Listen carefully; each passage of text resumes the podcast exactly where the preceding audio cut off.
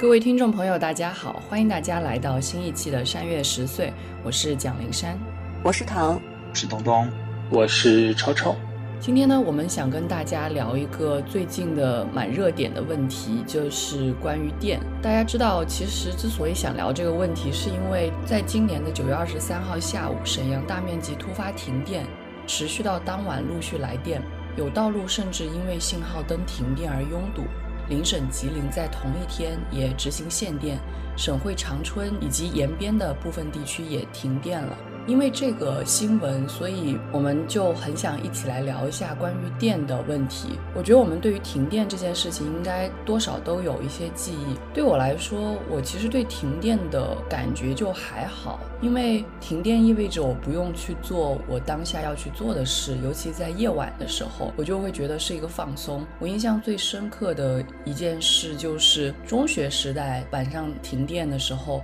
大家就不用上晚自习了，然后特别开。心心就从教室冲出来，然后在操场玩各种游戏，这是我当年对停电的一个印象。因为这件事情是发生在国内，所以我当时没有很多的关注。我对于电，我总觉得它好像是一个像空气一样的存在了，就是就算停电，它总也会回来。所以我会觉得，哎，好像这件事情对我来说没有那么重要。但实际上，当我自己去看我用的电的时候，我又会觉得，其实真的电就在我们身边，然后我们时时刻刻也都很需要电。刚才我说像空气一样的存在，可能有点夸张，因为毕竟如果我们没了空气就活不了了。但是没了电，好像还能活，但是可能活得比较悲惨一点，大概是这种感觉。所以我先想问问各位，就是你们小时候又有怎么样的？停电的回忆呢？我小时候在家的时候是很少停电的，可能因为我们全县有好几座水电站，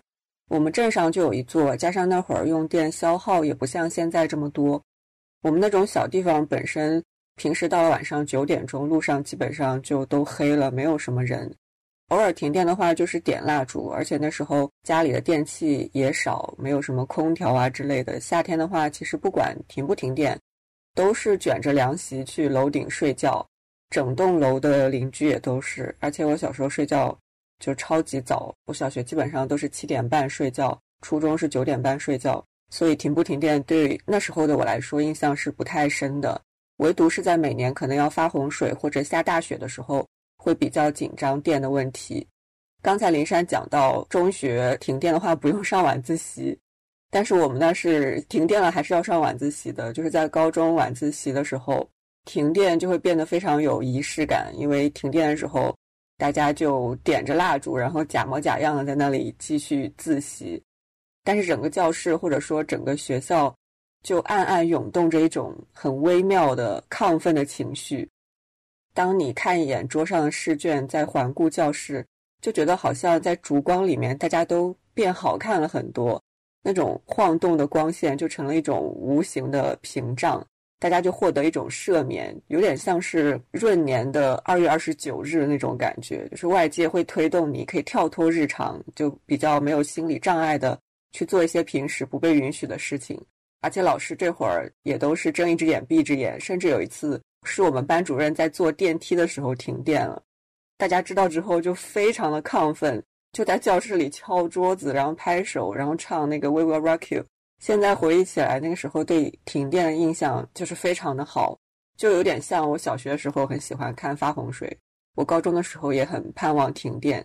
想想确实是那个时候自己的目光只集中在周围，所见的世界就只有眼前。不能说是错，但是也确实是不知民生之多艰吧。我也是小时候的时候，其实家里面是会有规律性的停电的。那个时候，其实对我来说，停电会有几个影响。一方面就是停电的时候会停水，但是小的时候呢，家里面都会用，一方面可能是出于节水的原因，就会用一个桶，然后把那个就是水龙头开到它只会滴答滴答的那个水滴下来，但是它那个水表是不会走的。反正就总归就是家里面会有一一桶或者两桶备用的水。那么那个时候就会。节约水去刷牙，然后洗澡，因为你停电了就没有额外的水的来源。然后第二呢，就是停电了以后就没有办法看电视。这个对我来说，因为每一天放学以后，就有短暂的看电视的时光，对我来说是非常重要的。但是因为停电那一天就没有办法看电视，这个对我来说也是很难过的。然后当然就是小时候家里面也因为会规律性的停电，会准备蜡烛，在蜡烛里面和爸爸妈妈一起吃饭的那个记忆，对我来说现在回想起来还是有一点点温暖的。那我们高中的时候也有就是停电过，然后那个时候我们班刚开始的时候也是像唐刚刚讲到的，就是可能然后老师会。拿蜡烛过来，然后大家还假模假样的在那儿自习，但是自习了一会儿，发现就是效率实在是太低，然后大家就默默的，就是出去玩。那个时候也是属于比较开心的一种状态。然后到了大学以后，因为清华，我们上次在聊寝室生活的时候，其实清华是有一个这个不叫停电，它是有一个熄灯制度，就是晚上到了十一点以后，它就会熄灯。那个时候你就会切实的感受到没有了电。你不仅不能完成作业，然后你也不能玩游戏，你也不能上网。然后那个时候大家都是偷偷带了笔记本电脑，然后就看谁的笔记本电脑可以坚持的时间比较长。然后那个时候基本每个寝室都会有那种应急灯，就是在停电了以后，那个灯还可以坚持一会儿，然后你可以在灯下写作业，就显得大家都很勤奋。当然，另一方面有些人可能就是在应急灯下去玩别的游戏，那个就是可能。不是所有人都认同这样一个制度，但是因为这样一个制度，也形成了一些共同的记忆，所以每一年就是因为大四了以后，应该是在就是临近期末考试的时候。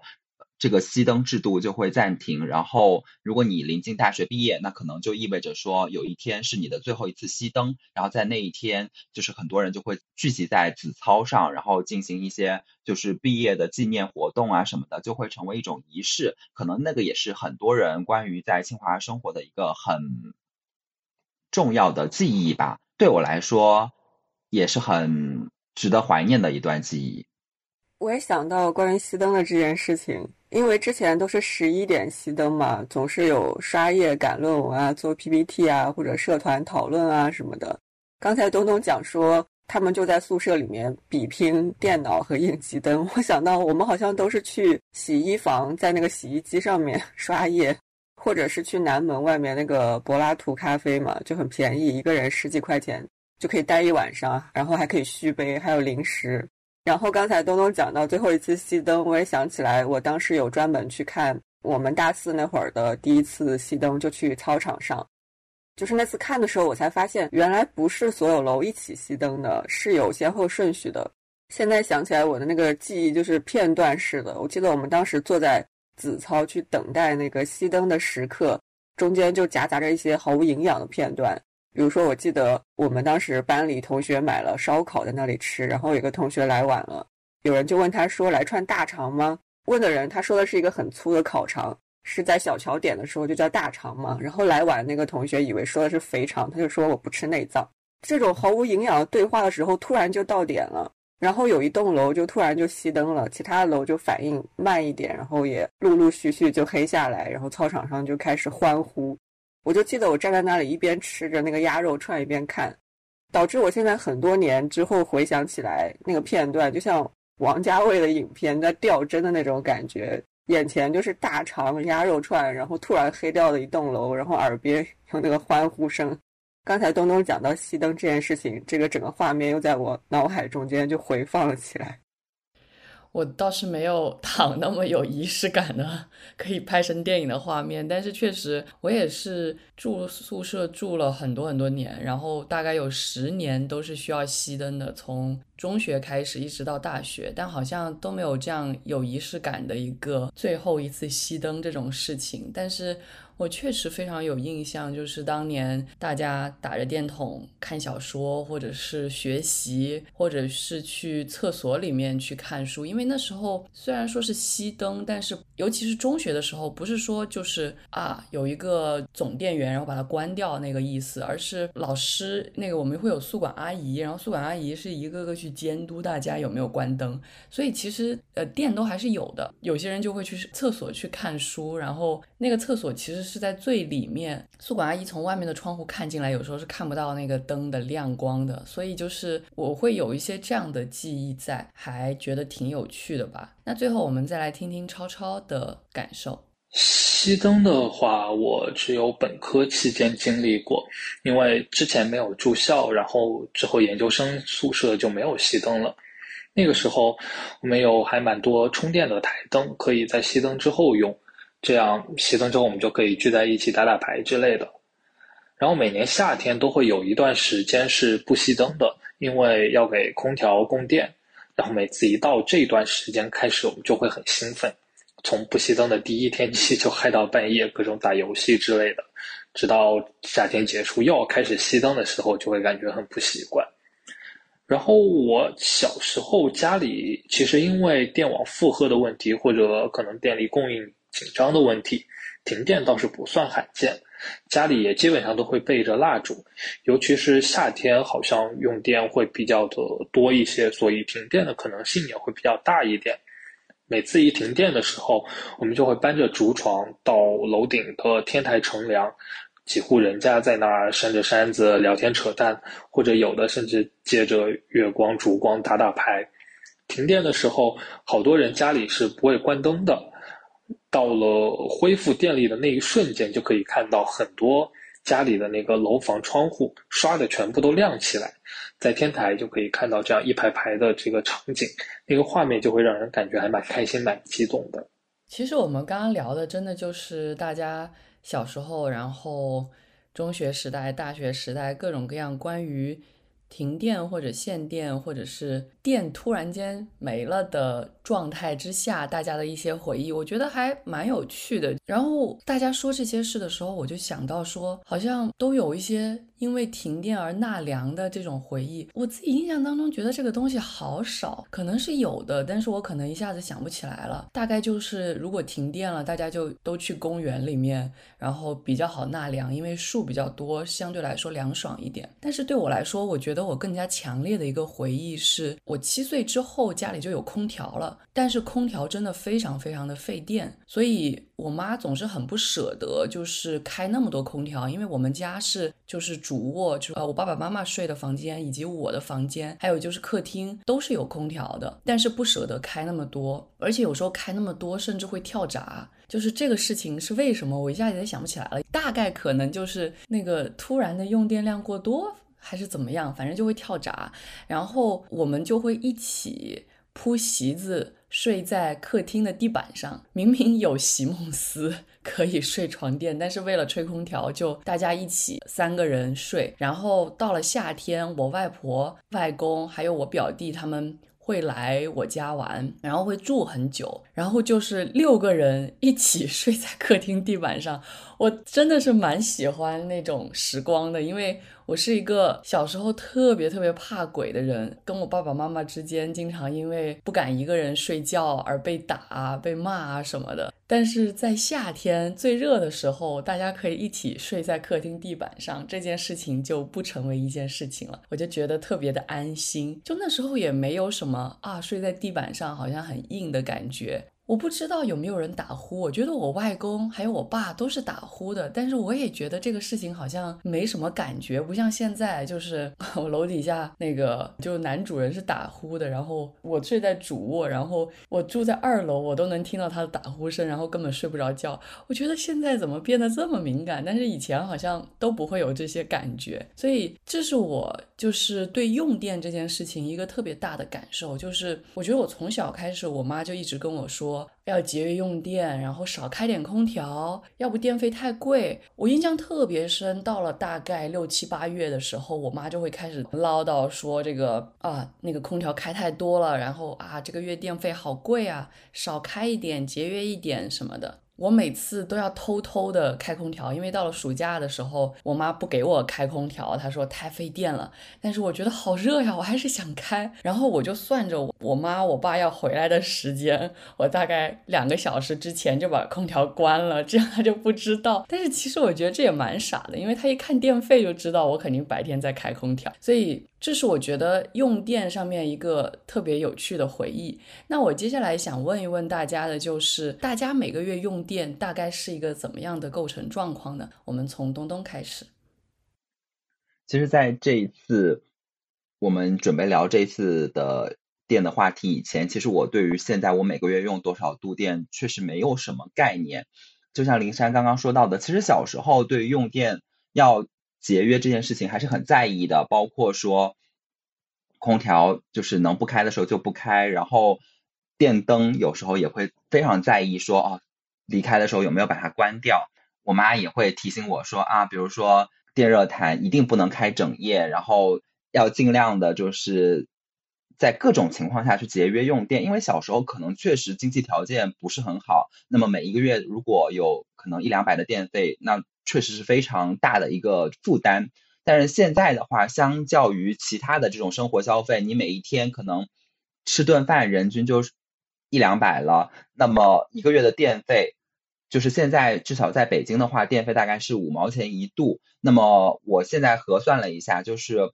我和我室友一个月加起来用的电大概一个月在三百度左右。那也就是说，一个月的电费也就在人均可能还不到一百。那么相较于平常的这种花销来说，就很少了。所以其实，在日常的生活中，这种节约用电的意识就慢慢的变弱了。比如说，就像林晨刚刚讲到，一到夏天，一旦觉得有点点热，然后就会整天的开空调。然后我去查了一下，就是我一个月三百度电，可能大概的构成，就比如说最大的一个消耗，可能是因为每一天都会洗澡嘛，让热水器可能每天大概消耗电在一度，那一个月就是三十度左右。然后空调的话，一个小时大概需要消耗可能一度左右。然后如果你一开一整天的话，可能就要十几度。然后。洗衣服的话，可能每天大概在零点几度，然后电视的话，如果开一天的话，也可能要需要零点几度，然后家里面还会有吸尘器啊、烘干机啊、冰箱啊，然后这些日常的用电，反正这些加起来就会，我大概一个月和我室友一起，可能一个月就在三百度左右这样的一个情况。我们再来听听超超的分享。刚刚东东讲到，他可能不是特别有节约用电的意识，相比之下，我 可能更加浪费了。我们现在在外面出差时间比较长，所以都是在当地租房住，电费都是连同房租一起，公司借款支付报销，我们就真的没有在支付电费的那个现实感，所以用电上就会更加粗心一点。有的时候可能灯也没关，然后空调什么的也都开的比较频繁。我看了一下，我们最近在中山的电费可能多的一个月在一千二左右，摊在每个人头上差不多两三百。主要还是开空调耗的电，我们各自卧室都有空调，然后再加上客厅的空调，耗电量还是相当可观的。我其实说起节电这个事情，我觉得可能空调这件事，我真的已经屈服于那个炎热的夏天，我真的是需要一直开。我记得。就是有一段时间一直会讲空调病这个问题，我不知道到底现在对空调病的这个认识是不是有所改变。但是当时我妈就天天拿空调病来吓我。你知道你开一整天的空调会得空调病的吗？我觉得我听着她讲，我也不觉得害怕，我还是能开则开，我就觉得很热。是的，我也是在家里老听着父母说啊，不热不用开空调，或者哪有那么冷不需要开空调之类的话。可能还是长辈们比较节约吧，像我考虑的就完全是自己感受舒不舒服。如果热一点、冷一点，那就开一下空调，调节到自己舒服的温度，没有必要勉强自己。包括觉得开空调太闷的，那就把窗子打开，开着空调，我自己也是完全不介意的。当然，这个可能观念上差异就比较大一点吧。在我未成年之前。我还是很听我妈话的，就是我妈一说我，我该关就关。然后冬天也没有意识说要开空调，要开热空调。虽然桂林的冬天真的很冷，就是南方的冬天实在太冷了，但是当年不会觉得那么冷，就是觉得啊，每年都这样，那就这样吧。但是去过北京之后，实在是觉得冬天，尤其是过年回家太难熬了，太 冷了。然后我就会很想开空调，然后我妈就会说这也太浪费了。然后而且确实就是热空调跟暖气真的不是一回事，确实很闷，有时候真的需要开一些窗户，否则真的是在那个室内有点憋到受不了。然后我妈就会更多的唠叨，但是我就会觉得不行，我得开，太冷了。然后这个事情不断的跟她说太多遍，就我说你知道吗？北京有暖气，然后已经习惯了，然后觉得冬天回家好冷。然后可能我妈也觉得，哎呀，一年就这么一下，然后好不容易寒假回个家，你想开就开吧，然后就会纵容我。尤其是大学之后就开始纵容我，研究生之后更加明显了，就是很纵容。然后我就心安理得的，反正夏天回去开着冷空调，冬天回去开着热空调。就完全变成这样了，但是我不得不说，就是关于开关灯这件事情，可能因为从小养成了妈妈一直说节约节约这件事情，可能真的养成了一种习惯。就是我现在非常有意识，就是人走关灯这件事，在学校里面，我一般上完课，如果就看到教室里面完全没有人，就说明下一个班好像应该不在这上课，我就很习惯性的想把灯都关掉。然后包括在办公室里也是，就是尤其是打印室，我就经常。想想把那个灯关掉，但是我好像被人说过，就是你不要关这个灯，那个灯会自己熄的，只要没人了，它自己会熄的。然后你这样关，反而破坏了它的一个整个自动的系统。哎，反正我是有点不理解，但是我又觉得好吧，那就不关就不关吧。但是我还是会很习惯性的，就是人走关灯。接下来我们再来听听，就是国外的用电状况。我们先听躺来分享一下，你每个月的用电大概是怎么样的。其实，在法国这边，我并不是很清楚每个月的电力消费，因为我们这边不是这样算的。之前在某一期我也聊过抄电表这件事情，就是在法国这边，比如你去电力公司开户，他会询问你家里电器的一些情况，比如你是不是用电磁炉，是不是用电暖，然后根据你的回答给你设一个套餐。比如说我来法国第一年的时候，我家里就是既有电磁炉，然后又有电暖。当时他给我的套餐就是五十五欧一个月，也就是说每个月会从你的卡上扣五十五欧，然后每半年会有人来家里抄电表，最后一年的时候会给你做一个结算，然后多退少补。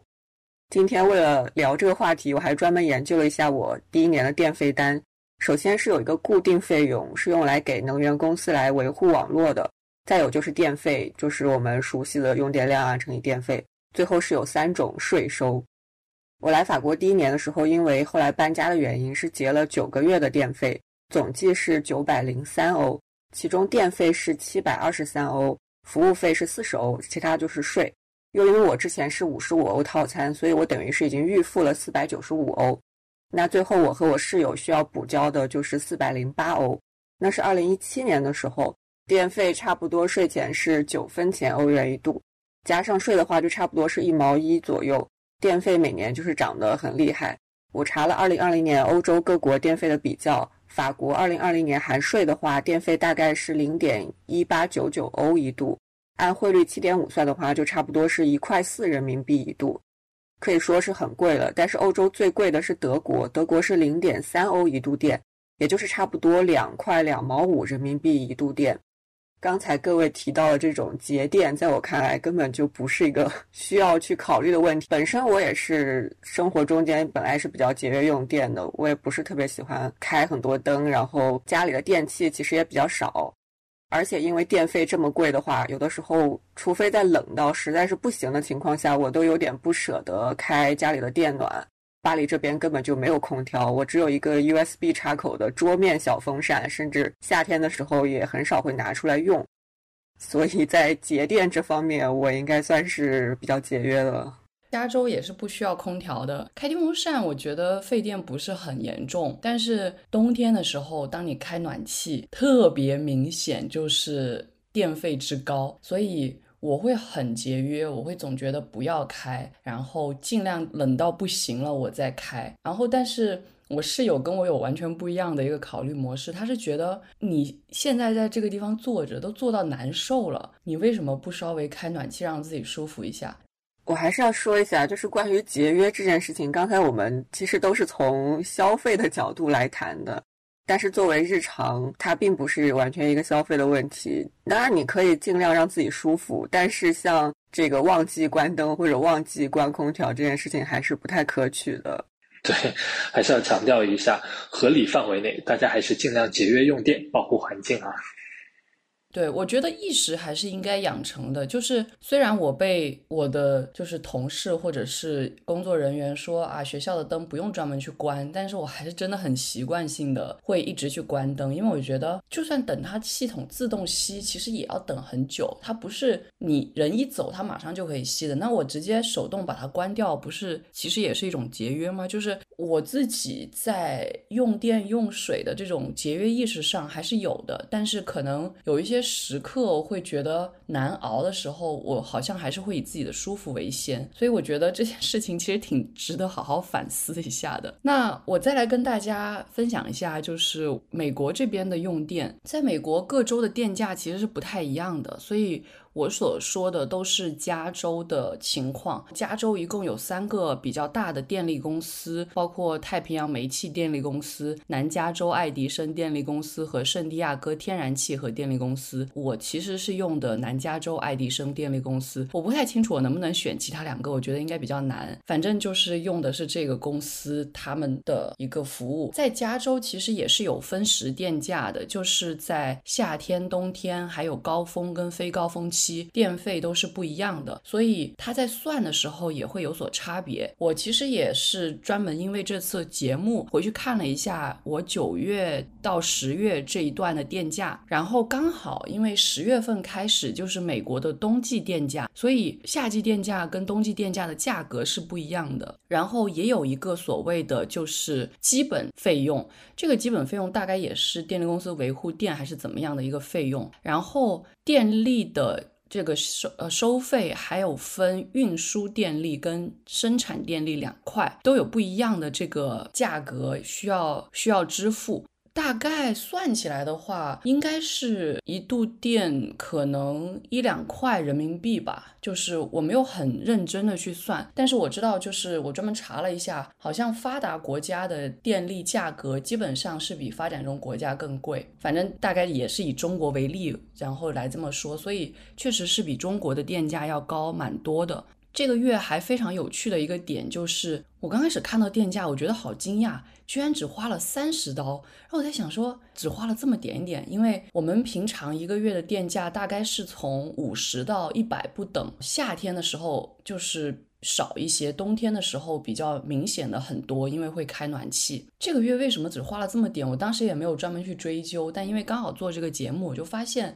它有一个所谓的 climate credit，我不知道应该怎么翻译，大概是一个气候的返钱这样子的一个概念。然后，所以每一年会有两次的 climate credit，然后它会抵掉一些电费，所以这个月才这么便宜。我其实这个月还是花了大概六十刀。那我是跟室友两个人住的，所以我们会分摊这个电费，所以。在这里大概是这样的一个状况。我觉得我还想稍微补充的一个点，就是在加州会非常强调森林火灾的安全，每一个电力公司也会有专门的一块运营跟资金的分配，专门用来保证森林火灾安全这一块。因为大家知道，如果一烧火灾，有时候是真的把房子整个都烧掉了，那更不用说电力了。我记得好像前两年也因为火灾的问题会有大面积的停电，所以。所以在加州的电力公司会在这一块花很多的心思，然后尽量的去保证大家的电力供应。然后在美国总体来说，其实发电大概有三种方式，一个是最主要的化石燃料，以天然气为主，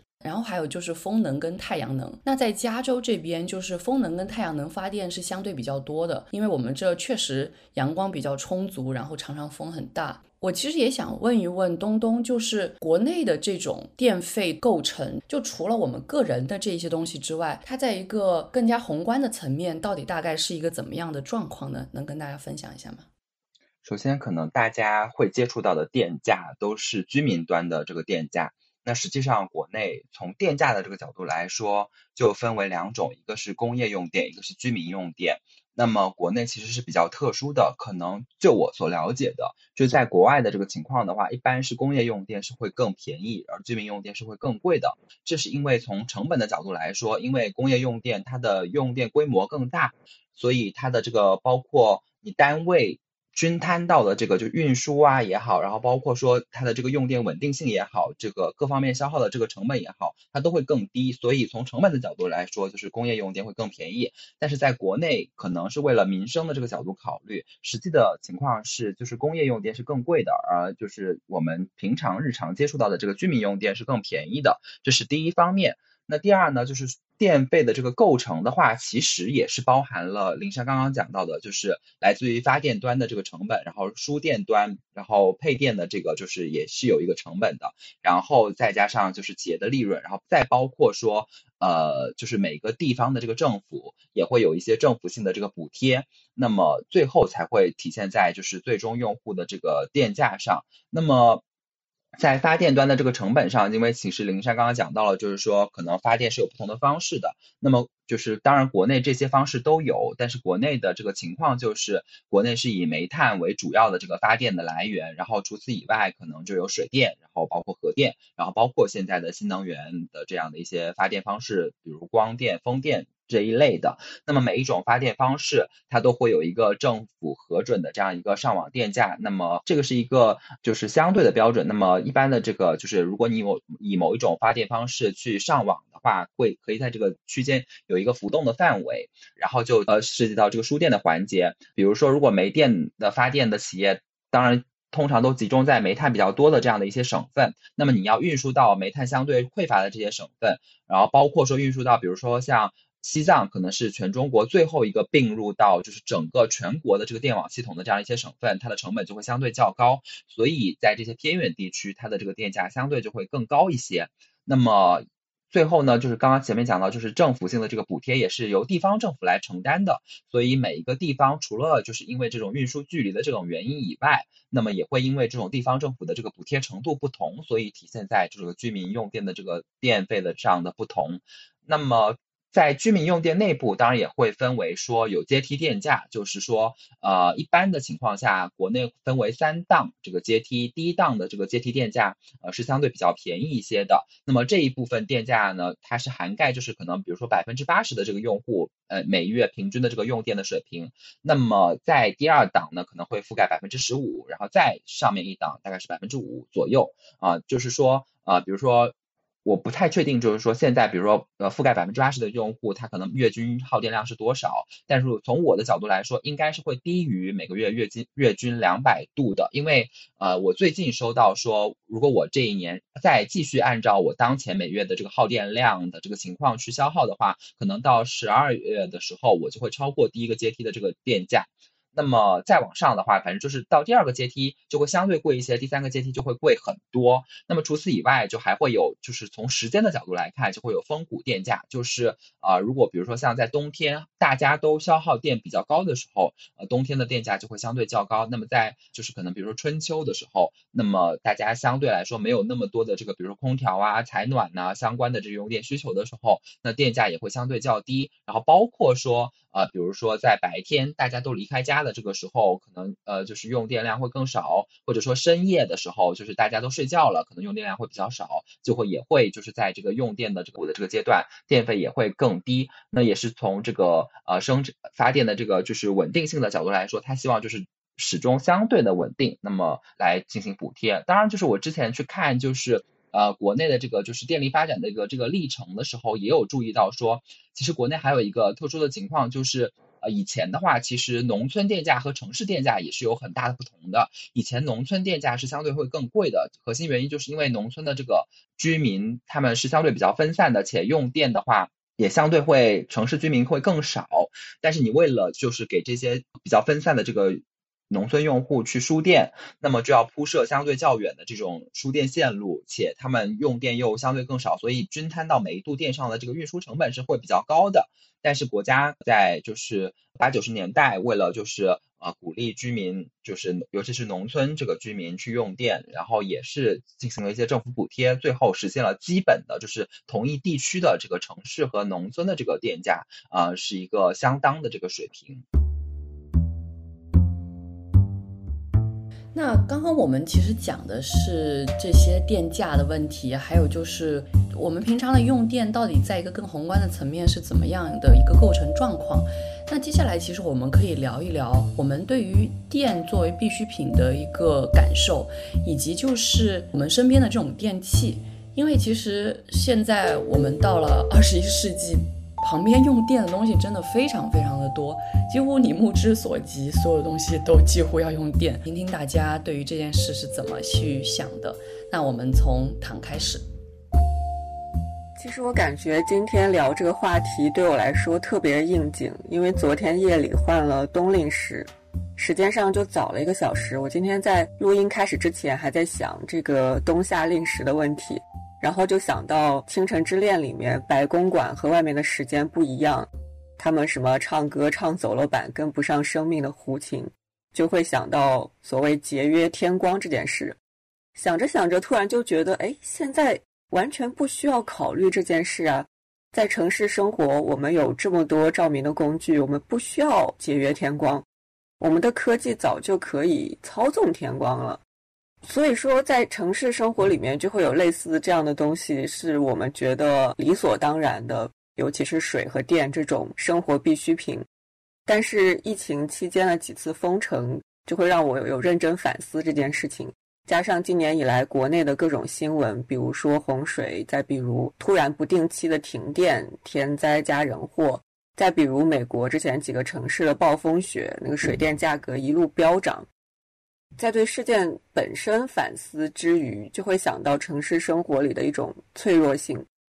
在疫情封城之前，谁会想到有一天超市会买不到卫生纸呢？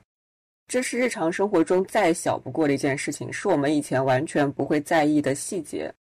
家里任何物品缺了，超市的货架上永远都有。如果是国内的话，还有七天二十四小时的便利店，必需品就算不在家里，也似乎永远都在触手可及的地方。但是如果突然有一天，这种触手可及的联系被斩断了，不管是因为自然因素还是人为因素，那我们的生活会发生什么变化？要怎么办？疫情期间，我买了很多冷冻食品。那如果停电了的话，其实短期内可能没有什么问题，因为我们想到停电这件事情的时候，可能总会觉得是暂时的。这也是为什么我们在看到吉林那家水务公司发通知说。会不定期、不定时、无计划、无通知的停电限电，且持续到明年三月的时候，会那么恐慌，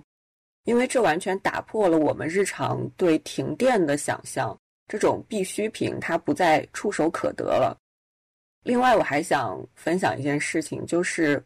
停电并不仅仅意味着失去照明，并不是说家里背着蜡烛就可以了。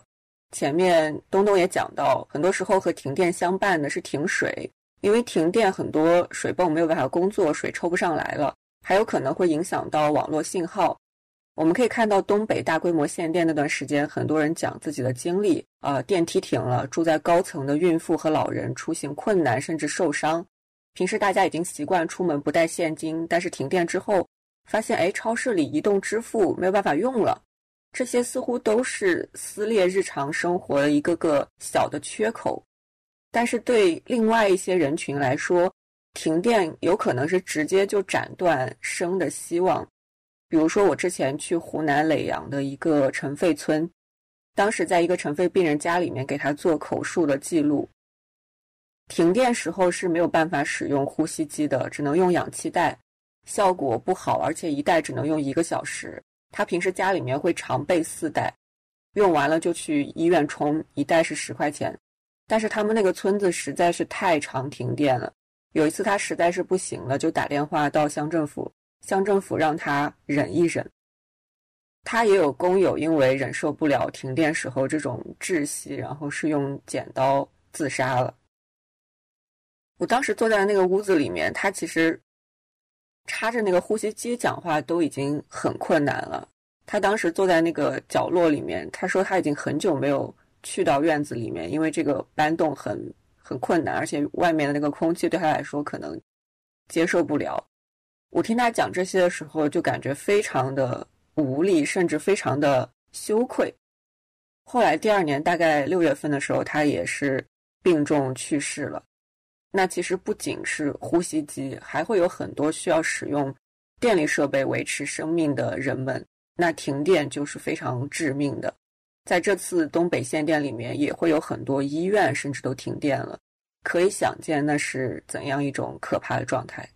我觉得刚刚躺说的这个真的是非常值得我们去反思。就是就像我最开始节目最开始的时候说的，我一直觉得好像电停电是一个很暂时的状况，总有回来的时候。但是当你不是局限在自己这样的一个思考的模式的时候，当你放眼望去，就是身边很多的人。他们对电更大的一种必须，然后不能停的这样的一种状态。当突然有一天电它变成了一个需要你去思考的事情的时候，它不是时时刻刻都在你旁边的时候，你才会觉得就是它有多么的重要。听到刚刚躺说这些，也是会对自己对电的认识有了一个很大的反思吧。那接下来我们再来听听东东的想法。其实我觉得躺讲的是一方面，就是。我们已经从就是可能工业革命以来进入一个电气时代，然后电气时代之后又是智能化时代。但是智能化时代它首先是依托于电气时代的这样一个存在的，就是你的各种智能设备，比如说网络，那是需要电才来维持的。然后包括你现在的这种各种算法呢，又是基于网络的，所以这些层层的底层它都是电力。那么唐讲到就是说停电对于除了我们想到的这种一般的，比如停水，然后包括说我们自己刚刚前面讲到停电里面各种日常生活中的不便以外，那会影响到很多的就是人的基本的生存的这种条件。那你怎么在这种现代生活里面去维持这种电力的供应的稳定，可能是一个很重要的问题。那么这个也是今年全球可能都在讨论的问题，就是。包括说，今年大家本来以为就是说，像中国的这个电力构成里面有百分之七十是煤炭来供应这个电力的。那么煤炭其实相对来说，首先从中国的这个资源的角度来说，中国是不缺煤的。第二就是煤炭发电相对于其他的这个发电方式，它是比较稳定的。那第三呢，从这个中国的这个就是装机量的这个增长的这个情况来看，理论上中国也是不缺电的。那为什么在这样一个特殊的节点出现了说？我们突然缺电，这是很多很多的这个公众号都在讨论的问题，然后也去反思说啊，是不是比如说包括说我们在新能源这种领域太过于激进了，就是呃，比如说就是一些风电啊，包括说光伏发电，它可能是没有那么稳定的，在一些特殊的情况下，它可能会装机量很高，但是它实际的发电量是比较低的。然后包括说呃，我们就是在这个碳中和、碳达峰的这个背景下去减。煤的这个使用的这种情况下，是不是可能会存在说啊？现在比如像现在冬天的这个情况，现最近国家在大力就是谈论的一个问题，就是保障这个煤炭供应这各方面的问题。那就是都是需要去思考的。当然，就是可能每个国家它的发电结构不一样，那可可能对于它的这个电力供应系统来说，比如说欧洲，他们是天然气发电为主的，这个是全球的一个呃大的情况。那么今年天然气大价格大幅飙涨，也是影响了欧洲的这个发电的这个成本。那么这个也是会有影响的。所以全球都在思考这个问题。但我会想到另一个问题，就是说我们现在对于这种就是电器，包括说对这种智能设备的这种依赖。是不是一种过度的依赖？我们是不是需要需要考虑一种备份系统？就是因为我们当然就是可能科技的进步，比如说像原来比如说躺讲到的这种尘肺病人，可能在没有电的这个时代，他就是完全没有办法说嗯很好的存活的。然后包括说呃我们现在比如说利用网络解决的很多问题，在原来没有网络这个时代，它是也是没有办法很便利的实现的。但是有一些东西。在没有电的这个情况下，原来我们也是可以好好的生活的。但是因为我们现在，包括说前面我们一直在聊这个空调的事情，那么其实我我有时候会反过来去想，我小时候真的那么怕热吗？就是但是可能当这个事情就变成了一种就是就是由俭入奢易，由奢入俭难，就是。我小时候明明就是睡在凉席上，然后有一个风扇吹过来，我就会觉得哦，这个夏天很美好。但是现在我变成了说，如果那个空调不开到二十六度，如果是调到二十七度，我都有会有点觉得坐立难安。就是我们这种社会的发展已经对我就是影响到，就是说我本人已经难以忍受这些东西。那我们是不是要考虑一些说是备份系统？就是当没有电的时候，我们怎么生活？第二就是我们是不是要考虑我们就是这些对于这些现代这种发明的这种依赖，是不是有时候是过度的？因为我就会有时候会想到说，像我们的父母那一代，我会想到就是说，呃，他们那个时候结婚，以前有那种老的那种三件套，什么自行车呀、收音机啊、缝纫机啊。那你看这里面其实只有收音机啊、缝纫机是用到电的，且他们用电量很少。后来有新的三件套，什么冰箱、彩电、洗衣机什么的，那就全部变成电器了。那到我们这个新的年代里面，就是大家首先就是手机，这个已经成为大家的一个必不可少的东西，就是现在。就是至少在国内，就有很多的地方有移动的这个充电宝，就是因为大家都会有这种就是手机没电的这种焦虑，一旦你没电了，你的支付就失去了，然后包括说你各种日常的出行，你也不知道应该怎么出行了。现在就变成了说，你没有手机，你的生活寸步难行，就是这个社会也不允许你没有手机，你自己也不知道说我没有手机我应该怎么办，所以你就要时刻的维持你的这个手机处于有电的一个状态。如果没有电了，你好像就从这个社会上消失了。就是所有的人都找不着你了，然后你也不知道怎么去跟这个社会产生联系了。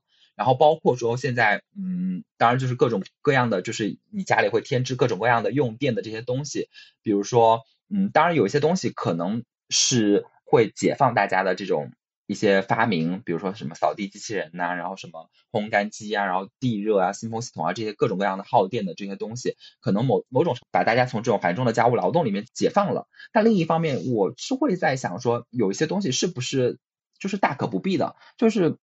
它只是让我们，嗯，当然就是说偷懒是可能人类发明创造了一个很大的动力，但是有些东西我们就是偷懒了，然后不做了，有交由这些机器去帮我们去做了。然后最后我们又很努力的要跑去健身房里面，在那个跑步机上，跑步机耗电，然后我们也拼命的消耗掉我们因为不去劳动，然后增加的那些脂肪。就是我就是会在想说，到底有没有这些东西，其实是是这个社会形塑我们，是消费主义对我们形塑的，就让我们觉得这个东西我也是需要，那个东西我也是需要的，然后最后变成说没有这些东西我就活不下去了。我们有时候是不是要反思一下这件事情？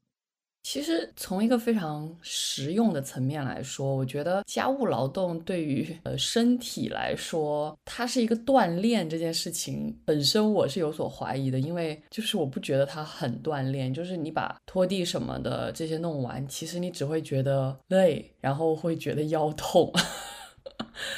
而且我觉得，就是它真的是对于很多的妈妈的一种束缚。我以前特别难受的一件事儿，就是我妈一到周末就开始搞卫生，周六搞卫生，周日去买菜。好，周末就没了。我其实特别受不了这件事儿，但后来他渐渐的也意识到这个事情有问题，他现在也不会那么常搞卫生，然后也会把周末留给更多自己可以去娱乐的时间。然后我自己会偏向于就是这样的一些智能机器，它其实是把我们从这些家务劳动当中解放了出来，然后可以去做自己喜欢的运动。比如说我妈妈喜欢跳舞，那她用跳舞这样的方式。完全更加适合锻炼自己的身体，而不是说我要通过做家务劳动来去达到一个身体的锻炼。那接下来我们再来听听超超的想法。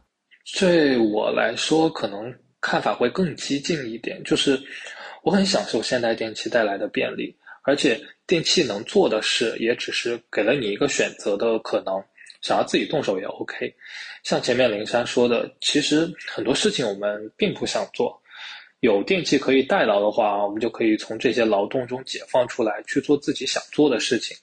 然后，如果有什么事情是自己就觉得想要亲自动手，觉得很有趣的话，那完全也可以不用电器，享受自己去动手的快乐。我希望以后就是可以有更强大的一些功能，比如说什么，呃，衣服脱下来我就可以直接丢到一个机器里面，什么都不用管，最后就干干净净、整整齐齐的出来之类的，或者说就是家里。我早上出门，然后晚上回来，就所有的地面都已经擦得干干净净、整整洁洁的。我觉得，那我一定双手奉上票子支持。然后说到日常生活中容易被忽略的，实际上需要用到电力的一些场景，我觉得有一些平时可能不会意识到，但是一旦没有电就会特别头疼的场景。一个是汽车的电瓶。它是让汽车打火开动的一个必须的组件，然后即使是燃油车也是需要电瓶来打火的。通常情况下，汽车都会有一个电瓶的电量保护，不会让这个电瓶的电量彻底放空的。但是在疫情的时候，我们小区里面就有很多车就长时间停在那儿，没有人管。也没有人去开，所以电瓶里面的电量就慢慢慢慢的最后就放空了，然后车就整个没有办法启动。这个时候你就必须用一个外置的应急电源，或者说靠另外一个车车对车的一个救援。第二个是现在越来越多的这种指纹锁、密码锁，它因为耗电量低，所以平时我们可能也不会特别的去关注它们的电量，然后就直到最后整个锁就完全没有电。当然没电的时候，通常锁是不工作的，就没有关系。但也有一些少数的情况是它没有电的时候就完全锁上，然后。可能会需要用一个钥匙去开，但钥匙你可能就长时间没有用，丢在家里或者不知道丢在哪了。那这种情况下，你可能就会遇到一个非常尴尬的困难。然后第三个是燃气灶，燃气灶也是需要电池的电力来点火的，这个耗电就更加慢了，可能一年都不会去换一次。但是用着用着，某一天突然就发现打不着火了。然后又有很多燃气灶用的是那个大个头的一号电池，家里一般又不会常备，这个时候就会很尴尬。当然，就是也可以用打火机临时的打一下了。所以在我们整个技术发展的过程当中，电力真的是我们使用能源最为丰富便利的一个形式了。然后发展到现在，电能就是我们最重要的一个二次能源。用到了我们生活当中每一个场景里面，可以说我们现在的生活就是完全的依赖于电。很多时候我们可能会低估这种依赖，直到突然出现一个没有电的场景，然后我们就会意识到，哦，原来所有的地方其实都在依靠着电去进行运转。就是前面当然就是可能超超和灵山都讲到说，他们就是觉得说尽可能利用这种就是现在这种发明。当然我不反对，就是说我刚刚前面已经讲了，就是说这些东西是可以把我们就是尤其是可能现在比较多的承担这种家务劳动的女性从这种劳动里面解放出来的。但我是会觉得说需要反思的是说我们有没有就是。过度用电这件事情，那前面当然我们也各自其实有反思，说就比如说我们在开空调这件事情上是不是开的过多了？然后比如说其实从人均用电量这件事情上，就反正因为我们在聊这个话题嘛，我就去找了一下数据，就可以看到就是美国的人均用电量是非常高的，就是可能达到了就是。每一年的人均用电量应该是在一万两千度以上，这是一个很夸张的水平。当然，这个一万两千度人均可能是包括工业的，但即使放到这个就是它的生活用电的话，我印象中应该是大概在一半左右。那一年的用电量应该也是在六千度左右，就是人均每个月可能消耗了五百度电。即使你看，就是刚刚超超说他其实没有特别在注意说怎么去用电的这个问题，但是每个月他用的电大概也就是人人均大概可能是在两三百度。但是可以看到，美国的这个用电就是大可能达到了，就是每个月可能到了五六百度。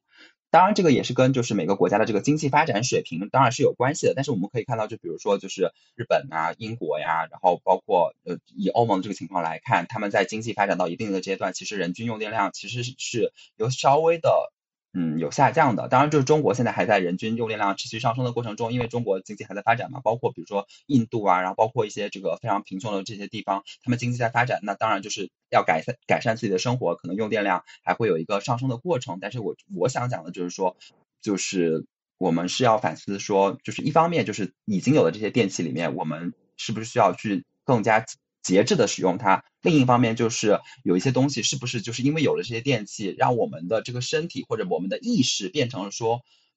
我不得不拥有它，我才能变得是一个好的生活。实际上有些东西可能并不是那么的必要的，就是我只是想说这件事情。但是就是说，除了这个用电这件事情，就是你当然就是也跟就是你的这个发电是有很大的这个关系的。就是其实其实刚刚前面也讲到嘛，就是。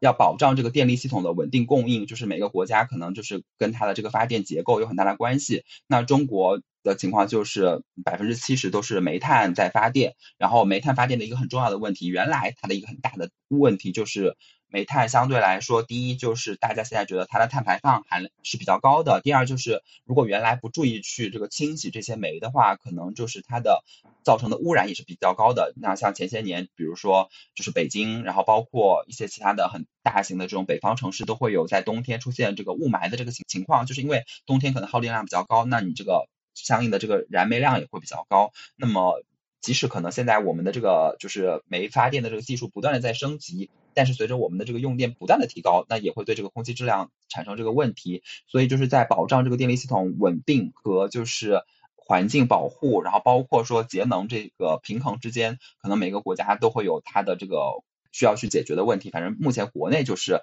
可能在尽量的减降低这个煤炭的这个发电比例，但是你看像今年的这个情况又是。在努力降低煤炭发电比例的情况下，就出现了说这个电力系统的这个不稳定的这个情况，所以它也是一个很难的问题吧。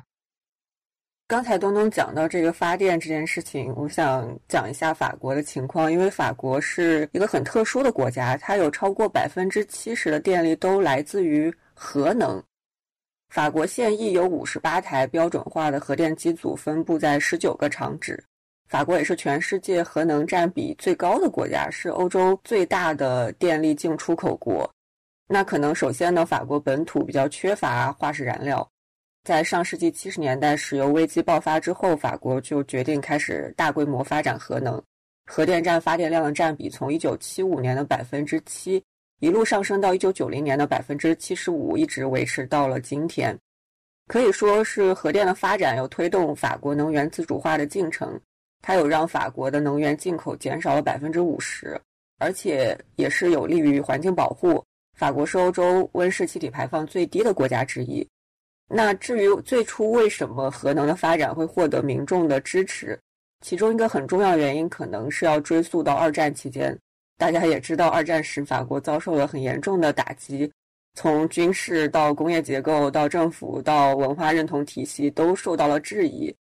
人们很迫切的需要重建一个新的社会秩序和民族认同，在这种背景下，核计划就成为一种以技术成就和法国伟大复兴联系在一起的方式。当然，技术法国本身是一个很有争议的概念。历史学家海希特有在他的那个作品叫《法国辐射核能和二战后的国家身份》这本书里面，分析当时的核技术发展和政治以及社会之间的种种关系演变。大家感兴趣的话，可以去读一下这本书。那说回法国，因为核能，大家可能会比较担心核安全方面的问题。法国是有在不断推动核安全相关的政策法规，成立各种相关的机构，比如两千零一年成立的核辐射防护和核安全研究院，是专门从事核与辐射风险评估和研究的公共事业机构。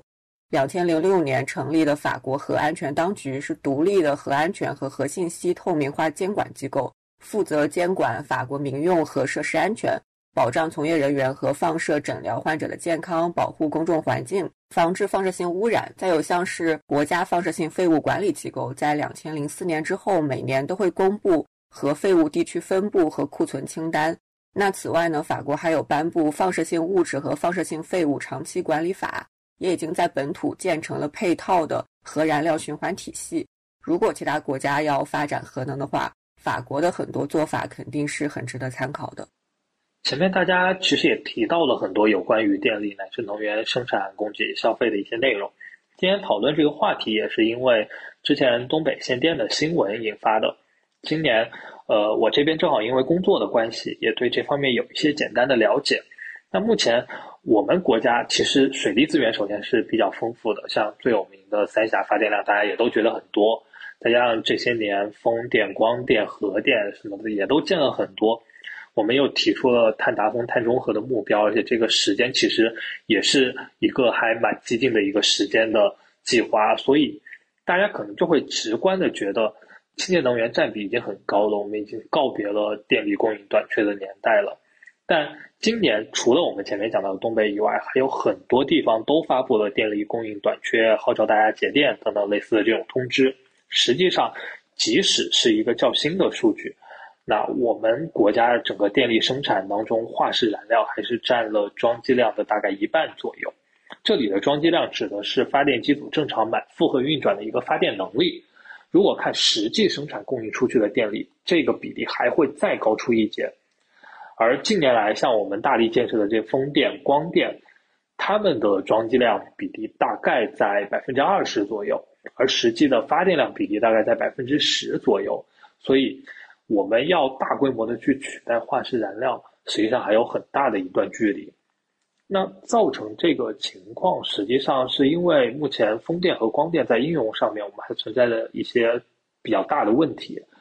一个是在空间上面，呃，我们用电量高的地方，实际上缺少条件去大面积的铺设风电光电。然后像西部其实有很多的空间，有大量的土地可以去铺设，但是输送起来就不够经济。另一方面，在时间上面，风电、光电，包括我们原来很多的水电都有很大的波动性，无风、夜晚、枯水这些都会造成发电不足。然后发电条件比较理想的时候，生产的电可能又太多了，当时又消耗不完，储存起来又不够经济，所以最后绕了一圈，就是现阶段最经济、最便利的电力生产方式，最后还是化石燃料。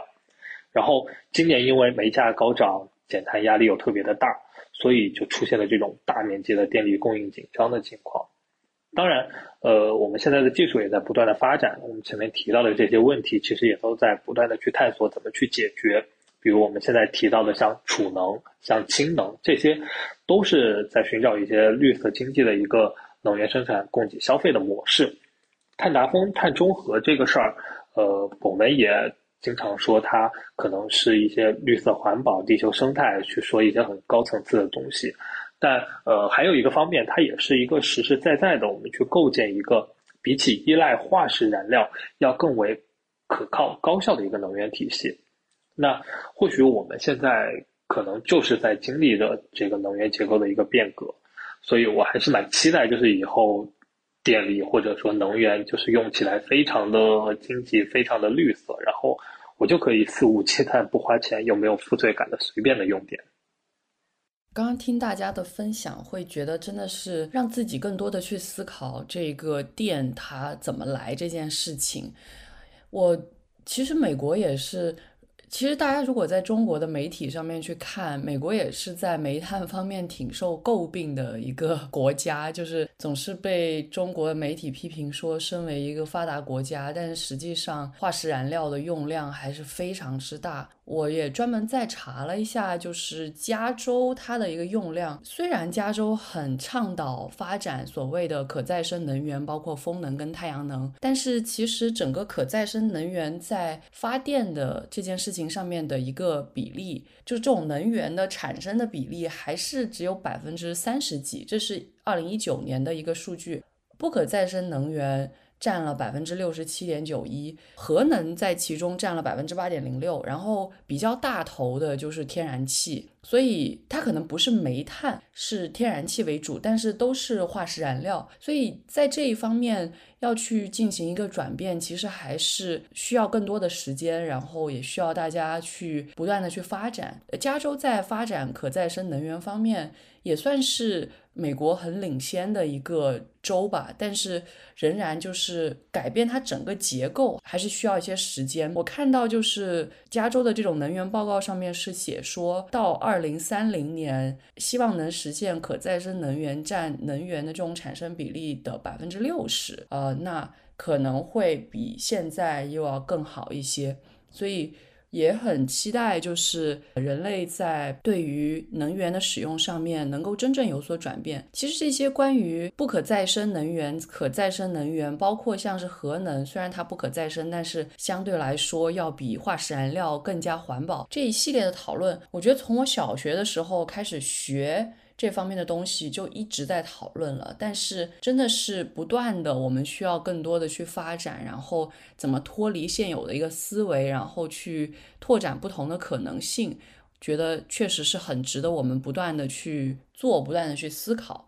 最后，我们还想聊一个可能轻松一点的小话题。刚才我们去讨论电，其实是更多的把电在消费端作为一个必需品来去讨论，然后也讨论了电在生产端大概是一个什么样的状况。那如果我们再次回到消费端，其实电也有作为非必需品的一种运用。我觉得最常见的可能就是灯光的使用，就是除了它用作照明之外，其实桂林真的很喜欢用灯光做一些类似于。就是让夜晚的城市更好看这样的一个概念吧，我觉得它不到灯光秀的程度，但是就是从小到大我都印象很深刻，桂林的夜晚的灯是很多的，它会布置在山上面，布置在水里面。然后桂林真的是个山城，就是桂林内部就有非常非常多的这种小山丘，而且是奇形怪状的。白天的时候看，你可以看到整个的形状。到了晚上的时候，通过灯的运用，你又可以看到不同的山的形状，就其实是一个蛮有趣的事情。而且就是桂林的夜晚确实是挺美的，虽然也有一些人诟病说。很廉价，但是我自己还是会觉得桂林的夜晚确实是很美的。然后通过这些灯光的一个营造，它可以让桂林的山水呈现出跟白天完全不一样的一种状态。那我想问问躺，对于电作为必需品之外的这样的一种运用，有什么样的感受呢？刚才林珊讲到桂林的那些灯光，我就联想到自己所处的城市以及我自己的家乡。因为巴黎这座城市本身是和电力有着强烈关联的，巴黎有一个外号就是叫“光之城 ”（City of Light） 或者是 La Ville Lumière。在路易十四的时候，也就是十七世纪，巴黎是欧洲最早在马路上装路灯的城市。当然，那个时候还不是电力了，最开始是蜡烛，然后是油灯，到后来演变成煤气灯。到一八八一年，首届国际电力博览会在巴黎举办。博览会上有格拉姆的电动机、西门子的戏剧收听机和有轨电车、贝尔的电话，当然还有爱迪生的电灯。那此后，法国买下了爱迪生电灯的专利，建立了电力公司，其他国家也成立了类似的电力公司，开始步入电气化时代。到一八八九年巴黎世博会的时候，就已经开始在埃菲尔铁塔上搞灯光秀，再加上各种彩色的灯光喷泉了。那时至今日，每逢各种大大小小、奇奇怪怪的日子，巴黎依然是有各种灯光秀，在各种地标上啊，裸眼三 D 啊什么的，什么圣母院啊、荣军院啊、凯旋门啊，反正都很漂亮。但是即便如此，和国内很多城市比起来，巴黎的光之城这种程度其实根本不算什么。刚才林珊讲到桂林，那我家那种小县城。也都会在马路边的那个小区楼房的楼顶的边缘，然后公园的树木上挂各种彩色的灯条，不是为了什么节日，就是亮着闪着。对于一座城市来说，似乎夜晚的这种光明不夜城是一种现代化的标志。夜晚的亮度好像已经成为一种判断城市发展的标准。在这种背景下，电即便是作为非必需品的状况，也是常常被必需品化了，成为一种脸面、一种装潢。所以我觉得我们今天跳脱出来去反思这个等式，我觉得是很有必要的。对，其实当然就是前面讲到，就比如说这种灯光秀啊或者什么，其实就是主要是可能一个方面就是我们会觉得说，尤其是可能在国内这个环境下，我们会觉得这个电，其实你放在这个灯光秀这里也不是那么的，就是消耗所谓的这个钱。然后另一方面就是像唐刚刚讲的，就是它成为了一个城市的脸面，但是我们有时候又。会忘记说，当我们没有这些灯光的时候，其实我们可以看到星光。然后包括说，当然就是城市里面的一些照明，它是可以给你更好的指路。但是更多的时候，我们有时候会觉得说，有灯光会给你提供一种所谓的安全感。但是可能比如说宁静的乡村，或者就是那种有微光的那种地方，其实如果只要我们的治安是好的，它也能够给你提供安全感。但是现在这些东西都变成我们的一种必须，然后。是应该值得我们好好去反思一下的，就是我们无节制的去使用，然后包括说，因为这种灯光把我们的这个一天拉得更长，甚至使得我们现在的的年轻人生活在在这种城市里面。你的睡眠也受到影响，然后你的工作时间也被拉长，但是这些被拉长的工作时间到底有没有产生实际的意义，也是需要我们去反思的。这个也是我觉得是，就是当我们无节制的使用这种电以后造成的一种恶果。其实刚刚东东讲的这个让我想起，就是我在 Santa Barbara 这边真的是会重新。一方面感受到夜晚，如果它是一个没有灯光的状态，它的星空的美好，就是在这边的夜晚，基本上每天晚上都可以看到非常好看的星空，真的有很多很多的星星。而且我们知道，正是因为几乎没有什么灯光，我们才真的能看到天上的星星。当然，也要空气比较好一些。然后，但是另外一点就是，因为我其实。这个我在节目里面说过很多次了，就是美国给我的安全感非常非常的弱，枪击案就算在我们这样的小城也时而发生，所以我很害怕晚上走夜路，尤其是像我们这边路灯非常少，你走在夜路上面，你就会觉得毫无安全感，而且你会害怕说会不会有什么样的案子就发生了。所以我记得我刚来美国去到科罗拉多州的 Boulder 的时候，我当时非常喜欢那，就是因为它晚上的。城市里是有灯光的，而且灯光很多，可能一方面也跟那时候临近圣诞节有关，就是大家会装点一些灯，然后显得非常的好看，然后庆祝圣诞节。但是同时，我会觉得。如果充满了灯光的一个状况下，似乎又会给我营造一点点安全感。尽管这个国家总体来说给我的安全感很弱，所以在这个方面，就是你说它是不是一种必需品呢？我觉得既是又不是，就觉得还是一个挺有意思的一个存在吧。然后我其实，在聊的过程当中想到另外一个点，就是电好像减少了当年用蜡烛。